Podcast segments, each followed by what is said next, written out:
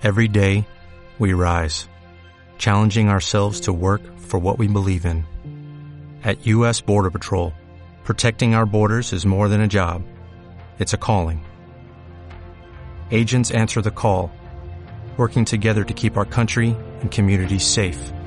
If you're ready for a new mission, join U.S. Border Patrol and go beyond. Learn more at cbp.gov/careers.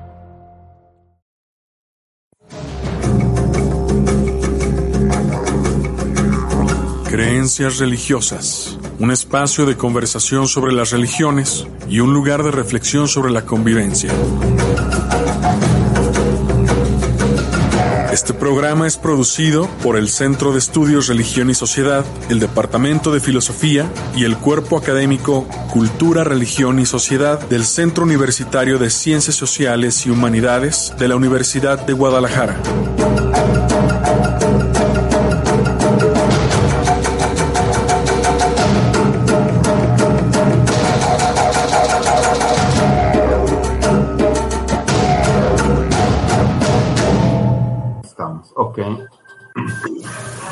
Muy buenos días, buenos días a todos.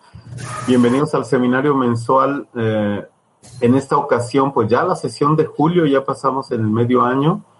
Y hoy tenemos a Arturo Navarro, que presentará eh, esta ponencia en torno a la ciudad, la convivencia ciudadana, en la perspectiva del discurso presidencial. Eh, el doctor Arturo Navarro eh, Ramos, él es eh, profesor investigador del ITESO en el Departamento de Formación Humana. Bueno, tiene ya una larga cuestión de producción en este campo religioso. Eh, y, también hay que comentar que él es miembro del Centro de Estudios de Religión y Sociedad. Muy buenos días, Arturo. No sé si tú quieres agregar otro dato más a lo que ya he dicho de, de pues tu breve, muy breve currículum, ¿eh? Lo digo, yo lo hice así, pero tienes muchas más cosas que, que podrías decir. Tú dinos. Al contrario, cuestión. no, no, no, ninguna otra cosa añadiría yo. Al contrario, agradecer la posibilidad de compartir y de gustoso de escuchar sus observaciones, sus preguntas, sus críticas, porque en realidad lo que presentaré es un, un avance de un trabajo que estoy realizando y en ese sentido no tiene conclusiones duras, sino este va en la perspectiva de irse elaborando. Entonces estaré muy atento a lo que ustedes puedan señalar. Bueno, entonces voy a pasar a, a la presentación, Arturo. Sí, Para- adelante. A ver, ahí ya la ven. Ah, bueno, ah, perdón. Necesito compartirlo. Voy a compartirla. Tenemos una.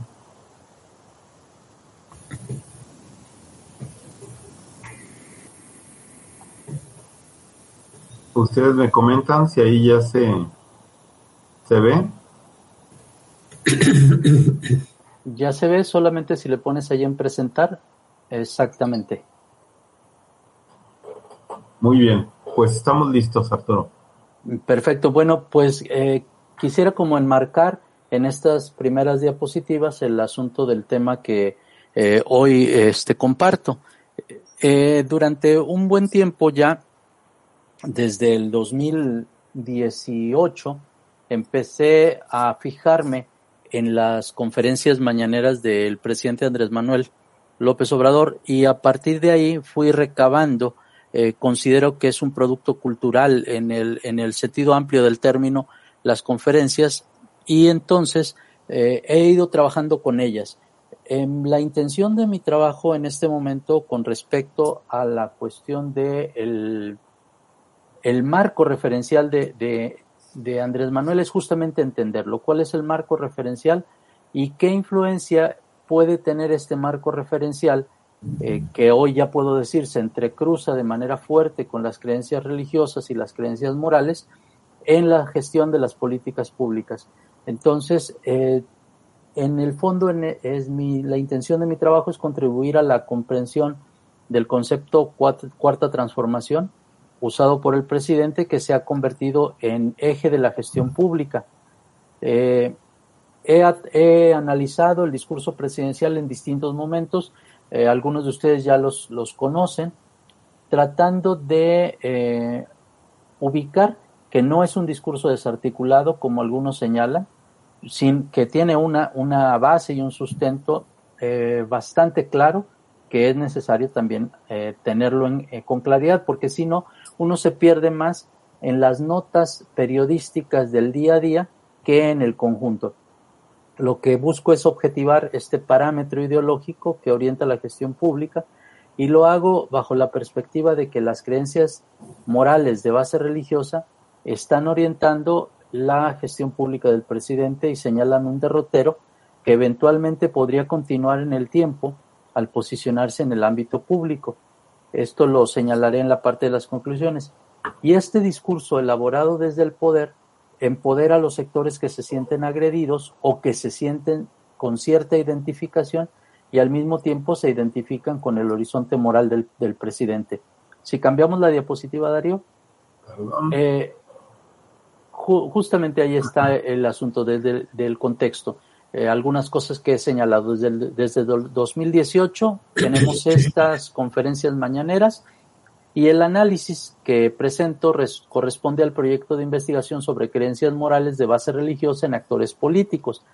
Hasta el momento he realizado dos abordajes en dos periodos de tiempo. El primero que fue de marzo de 2019 a febrero de 2020 y luego el segundo de enero a junio del 2021. Lo que presento hoy es justamente los resultados de este trabajo de análisis de enero a junio del 2021 de las conferencias matutinas, pero también eh, de manera paralela, y lo presenté en alguno de los, de los encuentros de, de este seminario en años anteriores, fue las alusiones que existen a la cartilla moral de Alfonso Reyes y la guía ética para la transformación de, de México. De hecho, por ahí hay un, un trabajo este, en, en manos de, del, del, proyecto de Juan Diego que aborda estas, estas cuestiones.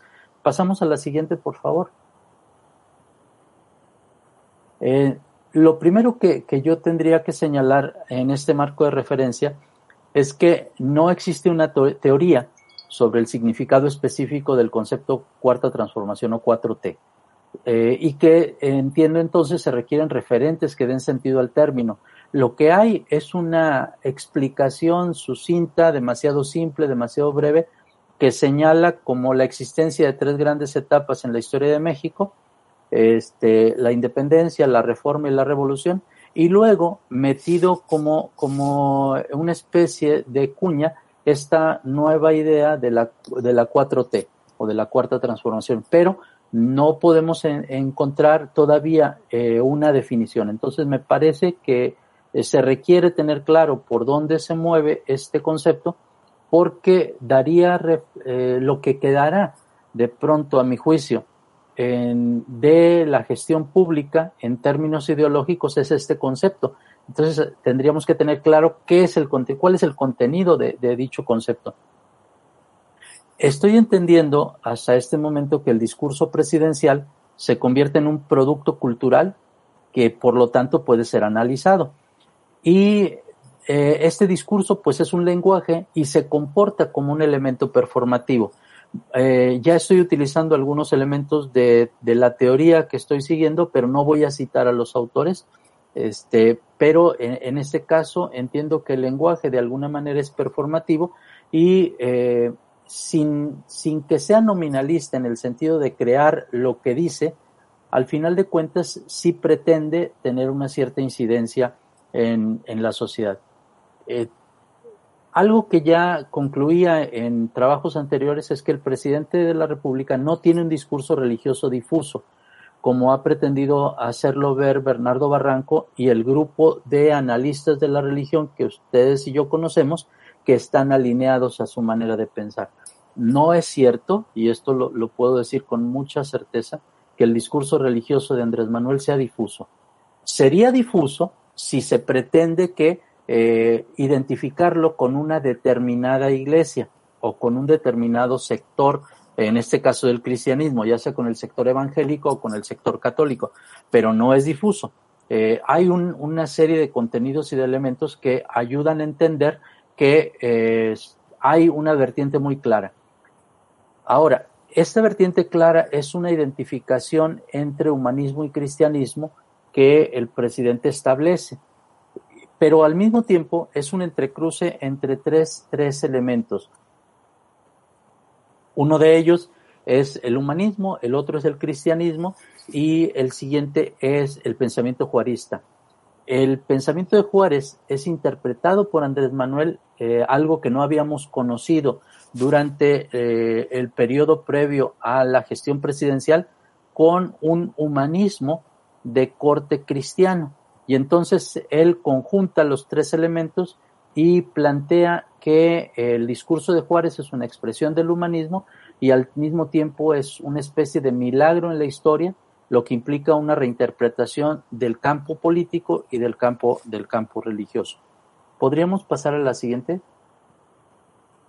Eh, ¿A qué conclusiones llegué eh, antes de este trabajo en términos de cuáles serían los ejes del discurso político de Andrés Manuel?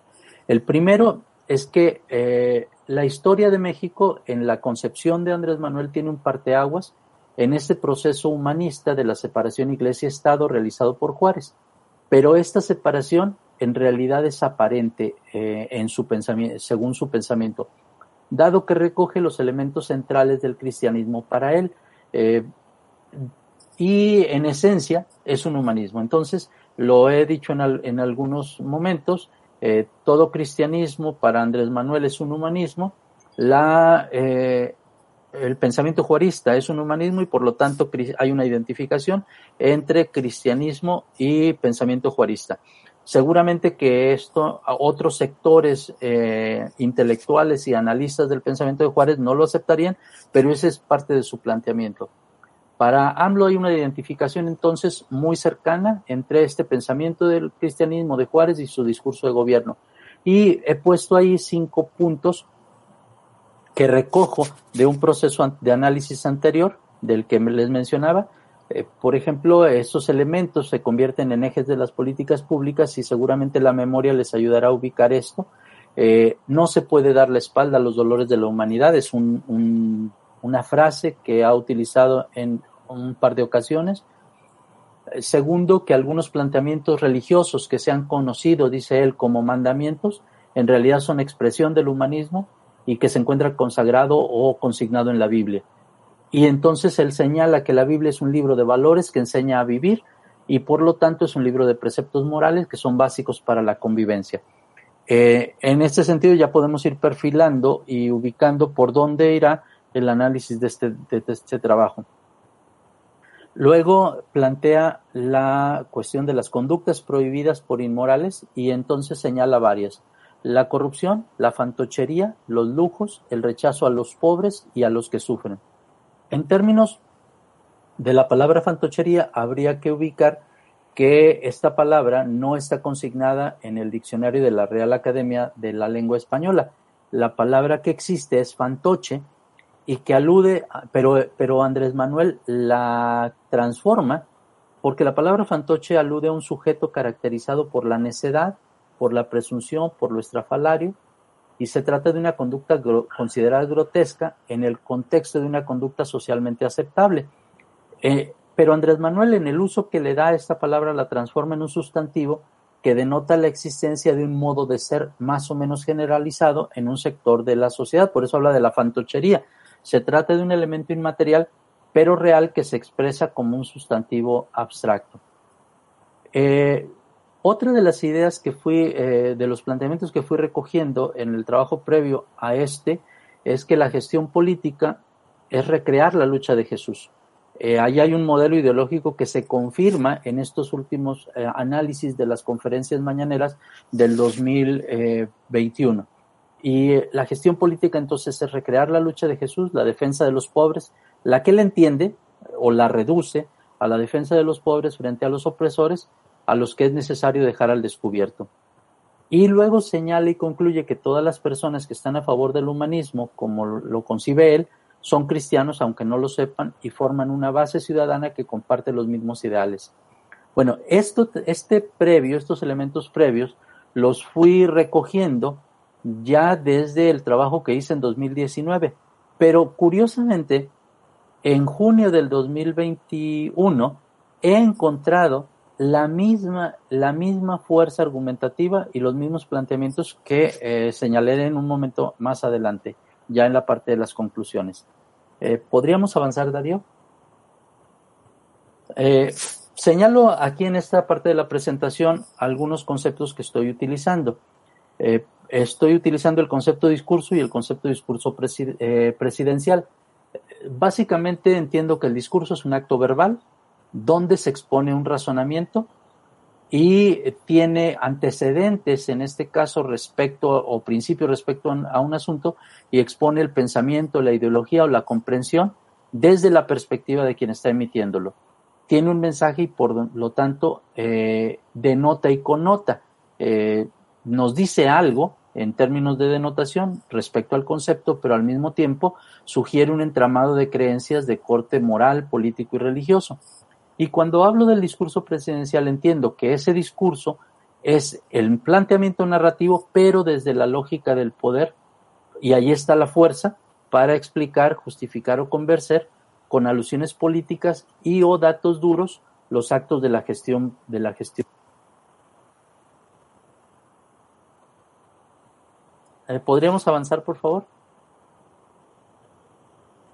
Cuando hablo de creencias morales, estoy haciendo una, una distinción que ahorita eh, van ustedes a, notar en eh, respecto a la, la, moral y respecto a, a, la ética.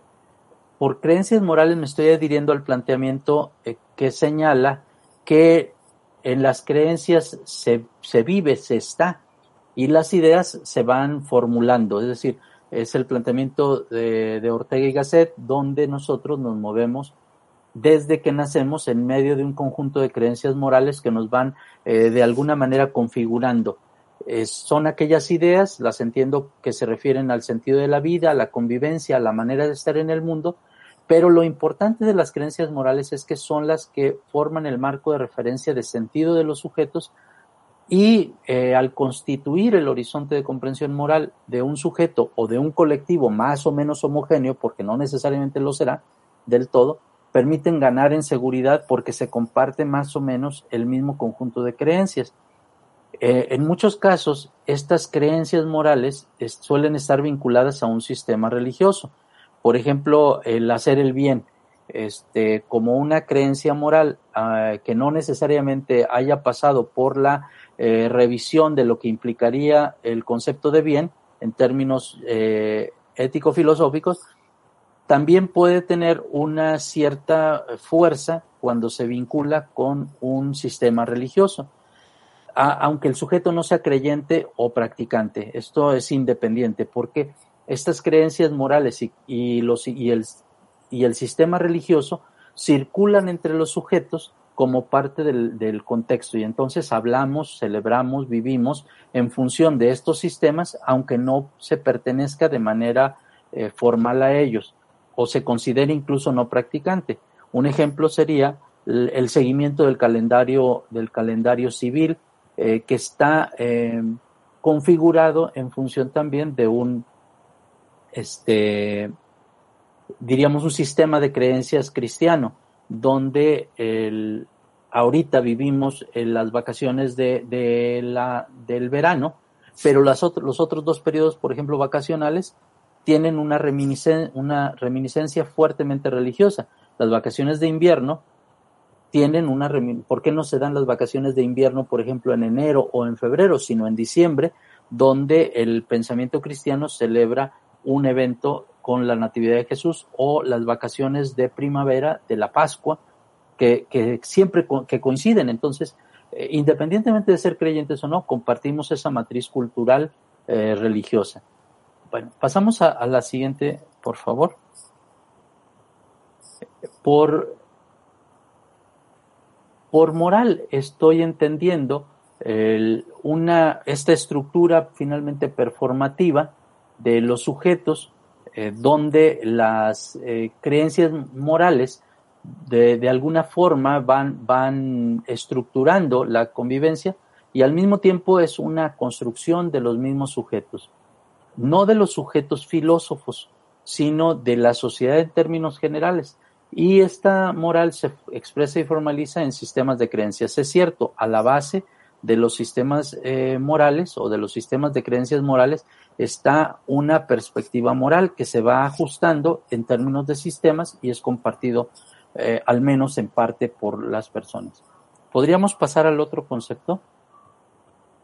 Eh, ahora sí, está ahí el, concepto ya, esperaría yo que más claro, yo entiendo el sistema de creencias morales como un conjunto estructurado de elementos valorales que cuando están ordenados dan forma a un pensamiento moral concreto y actúan como una estructura performativa de la moral. Es decir, no solamente son ideas eh, sobre eh, preferencias de corte valoral, sino que de alguna manera este, estas preferencias orientan la actuación de los sujetos tanto de manera individual como en grupo.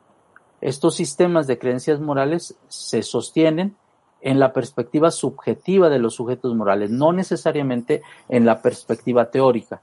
Es decir, a veces no sabemos exactamente por qué hacemos las cosas, pero las seguimos haciendo porque las consideramos valiosas o porque tienen un elemento eh, seguramente apreciable. Y entonces, eh, esto implicaría que eh, la moral esté presente más allá de los discursos académicos o filosóficos, en la toma de posición de los sujetos frente a los dilemas morales que se les presentan, pero también en la construcción de narrativas de sentido sobre el mundo, sobre la vida, sobre el entorno, pero sobre todo en este caso, en el caso que, me atañe en el trabajo, sobre todo en términos de la gestión pública. Es decir, hay que, a mi juicio, hay que eh, visibilizar, iba a decir descobijar y probablemente sea una expresión mucho más clara para muchos eh, en, nuestro pueblo, justamente eh, hay que descobijar qué es lo que está detrás de la gestión pública, cuáles son las nociones, cuáles son algunos elementos, para poder entender por qué se procede como se procede y hacia dónde nos podría estar conduciendo este modo de proceder, pero no solo este modo de proceder, sino este conjunto de ideas que están a la base de los sistemas morales, eh, en este caso del presidente, y que orientan la toma de posición frente a las políticas públicas. ¿Podríamos avanzar? Eh, por convivencia ciudadana, que es otro de los conceptos que, he señalado en el eh, título de este trabajo, estoy entendiendo el conjunto de interacciones, pero también de elementos narrativos que los habitantes de una localidad o de un grupo, de un sector, construyen, pero también se apropian y definen como forma de estructurar la vida social. Ahí intervienen distintos tipos de creencias de corte moral, no solamente son los únicos, también hay eh, planteamientos de corte técnico, de, corte teórico, pero hay estas creencias de corte moral y por lo tanto la convivencia ciudadana suele reproducir y guiarse por estos sistemas de creencias morales. Y, insisto, aunque no necesariamente se reconozcan como tales, e incluso si tienen una base religiosa, aunque se esté distanciado eventualmente de las prácticas cultuales, que es de lo que ordinariamente muchos sujetos se distancian, no necesariamente de la, de la moralidad, se suelen distanciar de la práctica cultural y eh, pero, eso no los hace del todo eh, independientes del sistema religioso. Eh, la convivencia ciudadana tiene su expresión formal en, en reglas o normas de convivencia eh, que de manera intersubjetiva son configuradas por los grupos sociales. Y estos puntos de contacto se, descubren eh, como elementos o consensos traslapados que nos permiten la construcción de acuerdos débiles. Por lo tanto, estoy entendiendo que eh, los sistemas morales se tienen dos caras. Una cara fuerte para el sujeto que los vive, que los asume, pero tienen una cara débil porque se trata cuando, cuando se socializan al final de cuentas, eh, son eh, construcción de acuerdos débiles porque cada uno va añadiendo o va seleccionando algunos elementos que le permiten encontrar sentido a sus, en su sistema de creencias morales. Pasamos a la, siguiente. Eh, ¿Cuál ha sido la, metodología de, investigación que, he seguido aquí? Primero he tomado como sujeto de estudios, alguno podría decir, bueno, es Andrés Manuel, pero en realidad son las expresiones discursivas de Andrés Manuel en las conferencias matutinas. He estudiado el periodo en este momento de enero a junio del 2021 utilizando el software eh, Atlas T. La intención de utilizarlo es la formulación de teoría al final respecto a los hallazgos del sujeto de estudio. Es decir, no solamente se trata de describir, sino al final esperaría yo tener los elementos que me permitieran eh, decir en términos teóricos la, eh, de, este, de este planteamiento de teoría fundamentada, decir, bueno, eh, el concepto 4T, el pensamiento de Andrés Manuel gira en torno a estos elementos de característicos o caracterizados en su discurso y de alguna manera, eh, adelanto esta suposición, podrían estar formulando una especie de teoría política. No, no parto de una teoría para realizar la interpretación, tengo presentes estos conceptos que, que he construido, sino de la codificación de los datos y de su tratamiento para tratar de establecer relaciones y entonces avanzar en la teoría. En términos de la interpretación, eh, sigo el, procedimiento que sugiere la hermenéutica analógica de Mauricio Bechot, eh, no porque considere que sea la única o la más viable, sino porque en el juego que él hace de estos elementos analógicos eh, frente a las interpretaciones unívocas y equívocas, da juego a todos y la analogía permite al menos ubicar que frente, la existencia de múltiples interpretaciones y seleccionar aquella que de alguna manera puede tener eh, elementos de todos. Entonces, ahí está un elemento. ¿Podríamos avanzar? Lo, lo, pongo ahora en este, en este esquema donde los documentos primarios son los datos de las conferencias matutinas. Hasta este momento eh, se, se, produjeron 122 conferencias matutinas. Hay que señalar que fueron más, fueron 125, pero el, el INE ordenó al presidente bajar eh, tres conferencias que ya no están disponibles eh, en el periodo de mayo, que ya no están disponibles. Eh, esperaría más adelante tomarlas, pero por un criterio de saturación, me parece que los elementos que están aquí no, modifica, no se modificarían incluyendo estas otras tres. Además, también excluí las conferencias que eh, se realizaron por parte de la Secretaría de Gobernación en el periodo que él estuvo enfermo, que el presidente estuvo enfermo de COVID. Entonces tenemos estas, estas conferencias como documentos primarios, el tratamiento de Atlas T en términos que ustedes ya conocen, códigos, documentos primarios, tablas, usando un criterio de saturación, que eh, cuando me he detenido, cuando considero, cuando he visto que el dato se repite. Y este es el elemento del discurso presidencial y ahora el asunto de la interpretación está en términos del reconocimiento de la diversidad de planteamientos, la construcción de una interpretación provisoria que busque el equilibrio entre visiones y tengo la, la intención de que a partir del discurso presidencial y de la interpretación pueda yo eh, ir avanzando en la interpretación de, eventual de una construcción de, teoría. ¿Podríamos este, avanzar a la siguiente?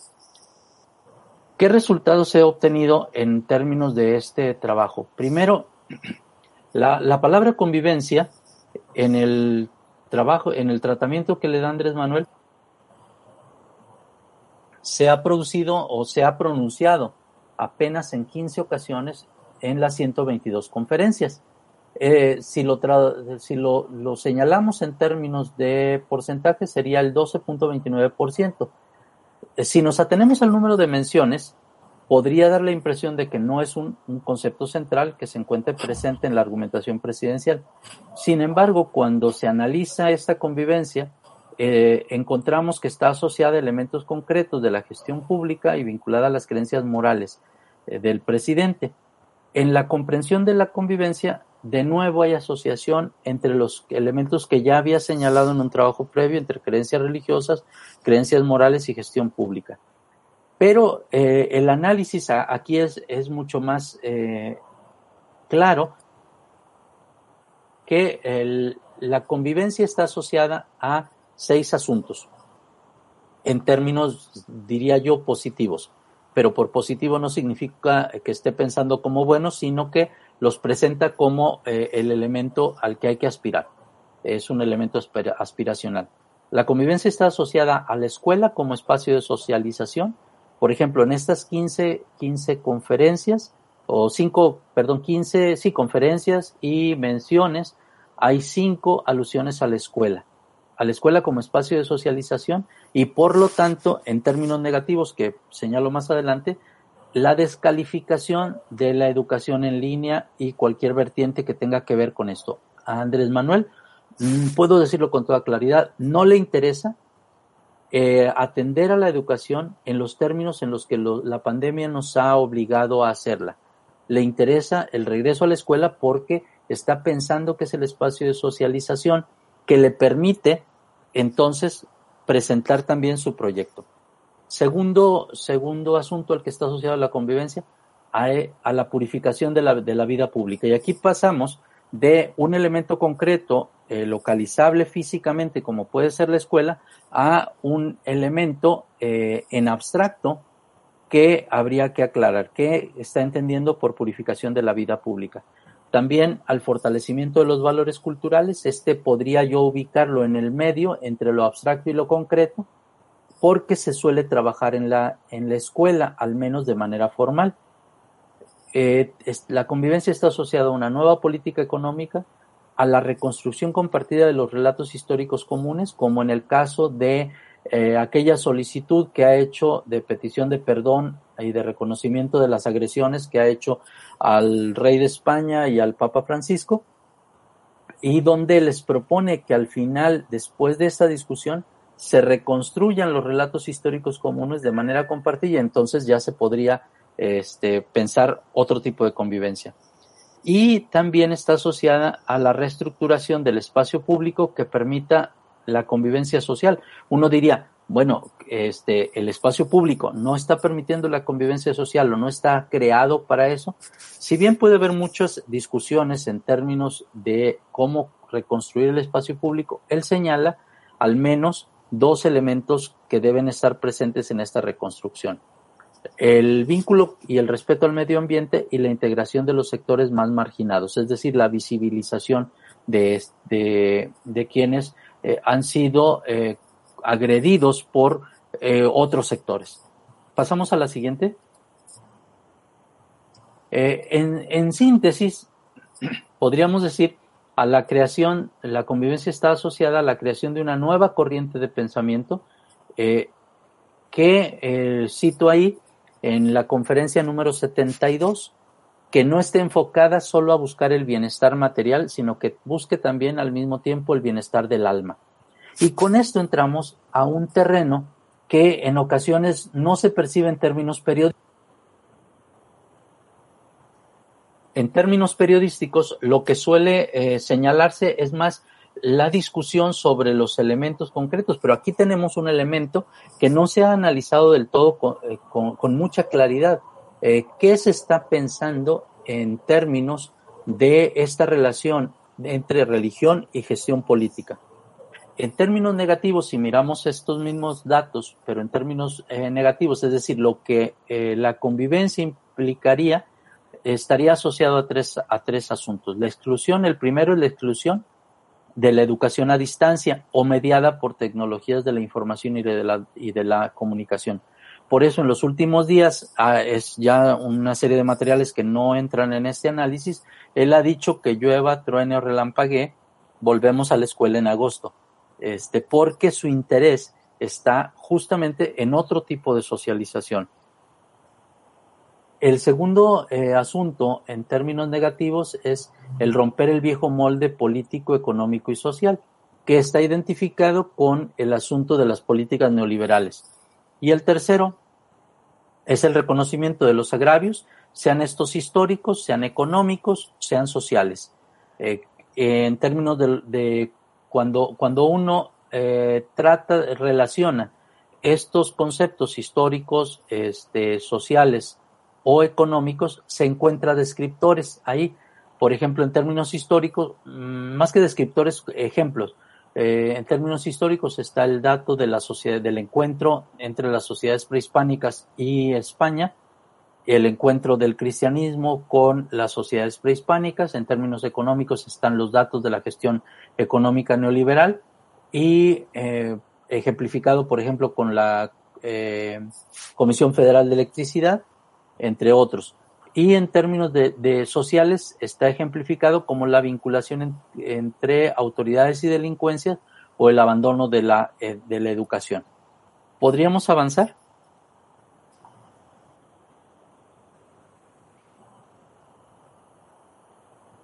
los descriptores, como, como ustedes están ubicando ahí en la pantalla, de la transformación, hay algo que, es importante como ubicar. Cuando Andrés Manuel habla de convivencia, suele aludir al concepto de transformación. Y entonces este concepto de transformación, cuando está vinculado al concepto convivencia, tiene también otros tres elementos. El discurso del presidente son conceptos que expresan un sistema de creencias morales centrado en la espiritualización de la gestión pública. La purificación de esta vida pública implica la creación de una nueva corriente de pensamiento y lo señalo en esta conferencia eh, número 72, que no esté enfocada solo a buscar el bienestar material, sino que busque también el bienestar del alma. ¿Podríamos pasar a la siguiente diapositiva? Eh, ¿Qué problemas aparecen en esta cuestión? Podría parecer ahorita que, mis conclusiones son muy, muy, breves y efectivamente lo son por lo provisorio del asunto, pero empiezan a aparecer algunos problemas. El primero es que se trata de un discurso presidencial. Cuando uno lee todo, todos estos documentos, uno se encuentra con eh, polarizaciones. Eh, en este discurso presidencial sin matices resaltan las polarizaciones, para afirmar una perspectiva de la realidad y negar o descalificar a la otra. Al mismo tiempo, se trata de la recreación de la confrontación del bien contra el mal. ¿Sí? Eh, esto va a, ser, va a ser muy importante señalarlo porque eh, Andrés Manuel pretende establecer una relación puntual entre su comprensión del cristianismo y la gestión pública y para ello utiliza un lenguaje que a mi juicio recuerda a los profetas del Antiguo Testamento. Eh, la definición más precisa de los profetas del Antiguo Testamento, del profetismo, del profeta, es aquel que anuncia y denuncia. Es una especie de sociólogo eh, de la antigüedad, por, por jugar con el, con el término un poco.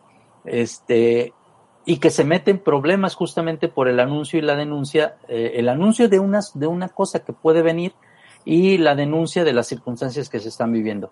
El problema es que los profetas tienen escaso margen de operación, pues eh, esta se deriva de otra, de otros actores sociales. En el caso bíblico, sea el rey, o sean los eh, jueces, o sean los que tienen eh, cierta posición eh, de poder, pero no necesariamente el que está, eh, el que está profetizando. Y esto implicaría ya también una interpretación a lo mejor muy, muy limitada en este momento, de cómo se está situando Andrés Manuel frente a estos problemas que aparecen y la posibilidad de que pueda eh, reconocer eventualmente que no logrará muchas de las cosas que está buscando, eh, pero sí posicionarlas. Entonces, a mí me parece que esta recreación épica de la confrontación del bien contra el mal se convierte en un elemento que no podríamos desconocer en términos de esta relectura del profetismo. Por supuesto que él no ha hecho este, este, eh, por lo menos no se percibe que haya hecho este análisis y no se percibe en sus planteamientos una comprensión profunda ni del profetismo ni del cristianismo. Se percibe una selección. Este, podríamos pasar a la siguiente diapositiva. Eh, esta, esta es una alusión en la conferencia número 64 eh, del 4 de junio del 2021 y eh, está tomada textualmente. Le, vamos, vamos leyendo porque creo que nos puede ayudar eh, y luego hago un planteamiento sobre él. Yo soy cristiano, dice él, y también quiero aclararlo. En la iglesia evangélica hay una denominación cristiana, pero mi cristianismo, lo que yo practico, tiene que ver con Jesús Cristo porque yo soy seguidor del pensamiento y de la obra de Jesús. Creo que es el luchador social más importante que ha habido en el mundo, en la tierra. Por eso, Los poderosos de su época lo seguían, lo espiaban y lo crucificaron, porque él era amor y profesaba un profundo amor a los pobres, a los débiles, a los humildes. Si todos fuésemos cristianos en ese sentido, que lo somos porque somos muy humanos, el cristianismo es humanismo, si todos fuésemos así, viviríamos, así, viviríamos en una sociedad mejor. Porque hay la paradoja, como en todo, de que de quienes son seguidores de Jesús Cristo, pero no siguen su ejemplo. Hasta ahí la cita del 4 de junio. Varios comentarios alrededor de esta cita. Primero, eh, la, la manera como habla de Jesús no es una manera, eh, no es una manera, podríamos decir, identificada con el catolicismo, eh, sea este catolicismo popular o sea catolicismo ilustrado o catolicismo de las burocracias eclesiales. Al nombrar a Jesús, no le dice, en el catolicismo se utiliza la palabra Jesucristo, no la palabra Jesús Cristo separada. Se puede utilizar Jesús o se usa Cristo, pero no está esta alusión. Entonces, eso me permite eh, señalar que el pensamiento de Andrés Manuel está en este caso más vinculado al sector evangélico. Y esto ya genera una identificación entre el presidente y, al, y una, parte del sector evangélico representado en este caso, por ejemplo, por Arturo Farella y con Fraternice. Este, que él, eh, si ustedes siguen a Arturo Farella, ya sea en sus publicaciones de Facebook o en sus eh, publicaciones en Confraternice, van a encontrar cómo él eh, alude constantemente al encuentro y a la amistad y a la recepción que tiene de su mensaje. Incluso ha señalado que ha orado por el presidente eh, en varias ocasiones, imponiéndole las manos, en tres ocasiones, dice él, en el Palacio Nacional. Entonces, primero, eh, no es por las alusiones a, de, de Farela que llegó a esta conclusión, sino por el uso del concepto Jesús Cristo separado para señalar que la perspectiva cristiana de Andrés Manuel está vinculada aquí al cristianismo evangélico. Sin embargo, este, también se encuentran en esta alusión que ya había yo señalado en trabajos anteriores, que el, el pensamiento de, Andrés Manuel es un cristianismo, es un selectivo, no está, eh, podríamos decir, eh, asumiendo todo el componente, sino solo aquellos que se refieren a la justicia. Ahora me detengo en cada párrafo. Por ejemplo, el primer párrafo eh, que ustedes tienen en pantalla presenta una reinterpretación del, cristianismo, del que he señalado de manera selectiva, por lo tanto, al parecer, sin una formación histórico-crítica y mucho menos eh, teológica. Esto le permite hacer una selección y vincularse con algunos sectores que eh, también hacen exactamente lo mismo. Hay un, hay un gran sector eh, en, tanto en el catolicismo como en el catolicismo popular como en, en los grupos evangélicos de una formación cristiana, pero, pero más en términos de repetición de los elementos bíblicos y de una interpretación literal que de una formación histórico-crítica que les permita señalar eh, los matices que puede tener este pensamiento o incluso los elementos de contradicción entre unos y otros textos. Es decir, no hay, no hay una lectura crítica. El segundo crítico, eh, perdón, el segundo párrafo eh, es, es muy interesante porque me parece que ofrece la clave. él señala que los que los poderosos de su época seguían, espiaban y crucificaron a Jesús. Eh, y esto me parece que plantea una perspectiva de emulación por parte del presidente respecto a, su idea de lo que hace Jesús. Es una reinterpretación de la práctica de Jesús donde se percibe una justificación de las críticas que Andrés Manuel recibe y la evidenciación mediante el último elemento ha sido quién es quién en las mentiras.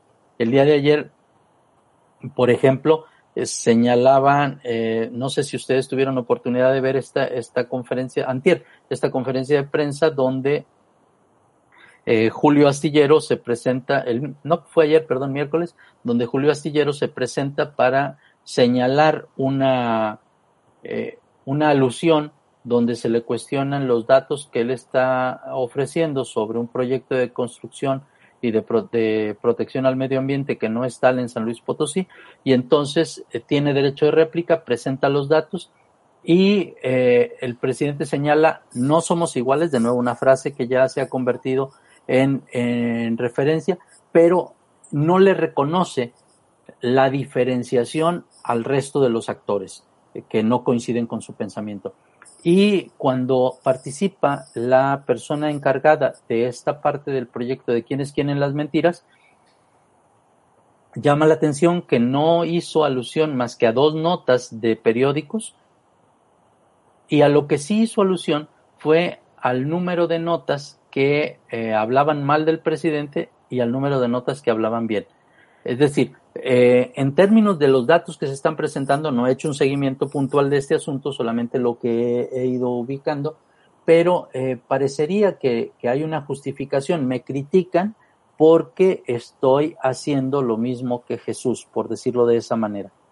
Y el tercer párrafo, que es el párrafo que tiene que ver con la convivencia, es un párrafo aspiracional. La formación de una sociedad que viva los valores del cristianismo que él asume. En su concepción, la convivencia entonces sería humanista. Eh, sin embargo, cuando e, es, es, muy interesante cuando uno hace el análisis de a quienes critica, eh, a quienes, más bien a quienes alude y por lo tanto a quienes critica en esta paradoja que él señala, el, las, el análisis de las conferencias anteriores que realicé me parece que eh, me permite decir que no critica a todos los cristianos, critica a los católicos. Eh, en términos de esta paradoja, porque señala, y digo esto porque él señala, por ejemplo, eh, las prácticas culturales de los católicos cuando critica.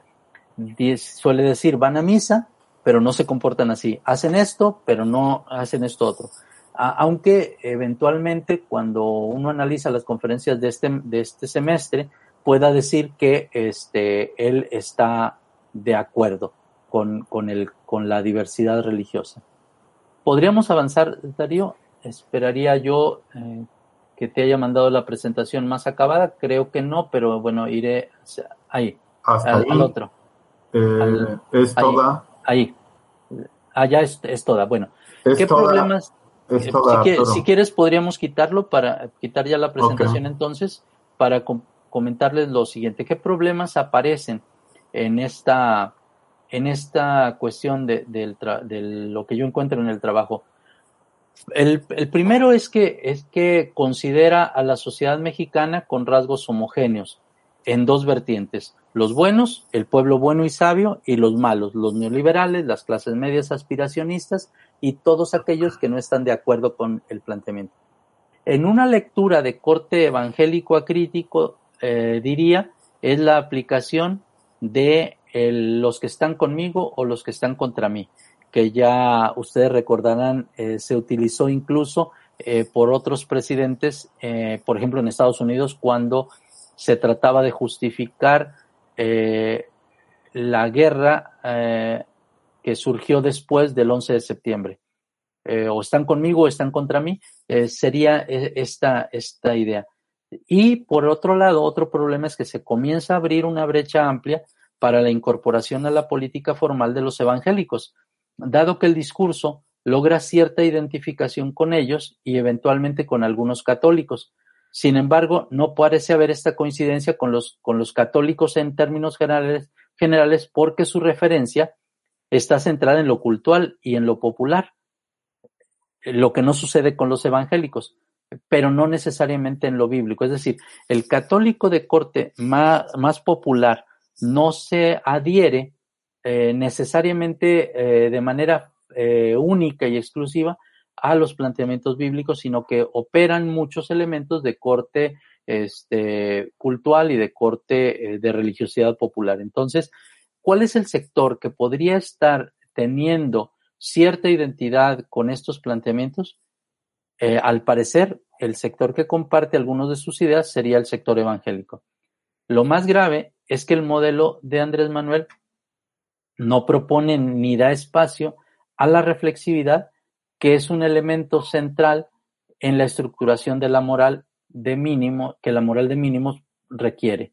Eh, en ese sentido, me parece que, estamos ante un, una, la gestación de un proyecto, de un proyecto político de largo alcance, de corte eh, religioso, de corte moral, y cuando uno revisa, por ejemplo, la, cartilla moral eh, o diría hoy ya, eh, más que la cartilla moral, la guía ética para la transformación de México se encuentra con que ahí hay un planteamiento religioso muy claro.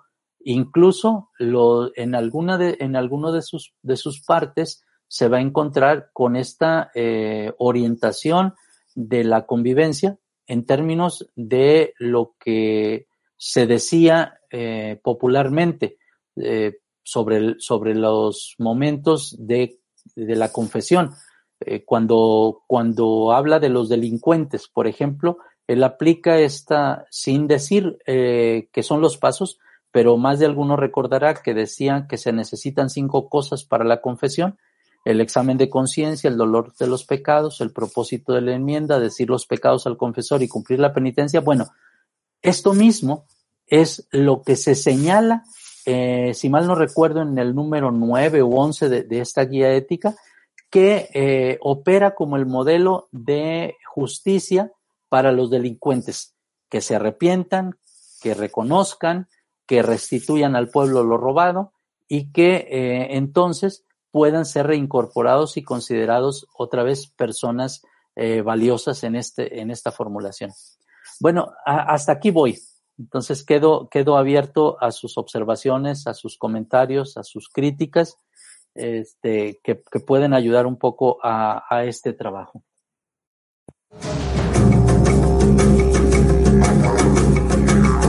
Creencias religiosas concluye por hoy.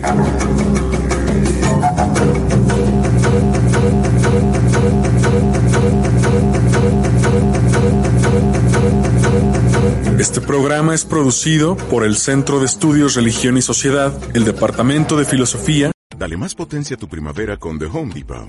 Obtén una potencia similar a la de la gasolina para podar, recortar y soplar con el sistema OnePlus de 18 voltios de Ryobi desde solo 89 dólares. Potencia para podar un tercio de un acre con una carga. Potencia para recortar el césped que dura hasta dos horas. Y fuerza de soplado de 110 millas por hora. Todo con una batería intercambiable. Llévate el sistema inalámbrico OnePlus de 18 voltios de Ryobi. Solo en The Home Depot. Haces más. Logras más.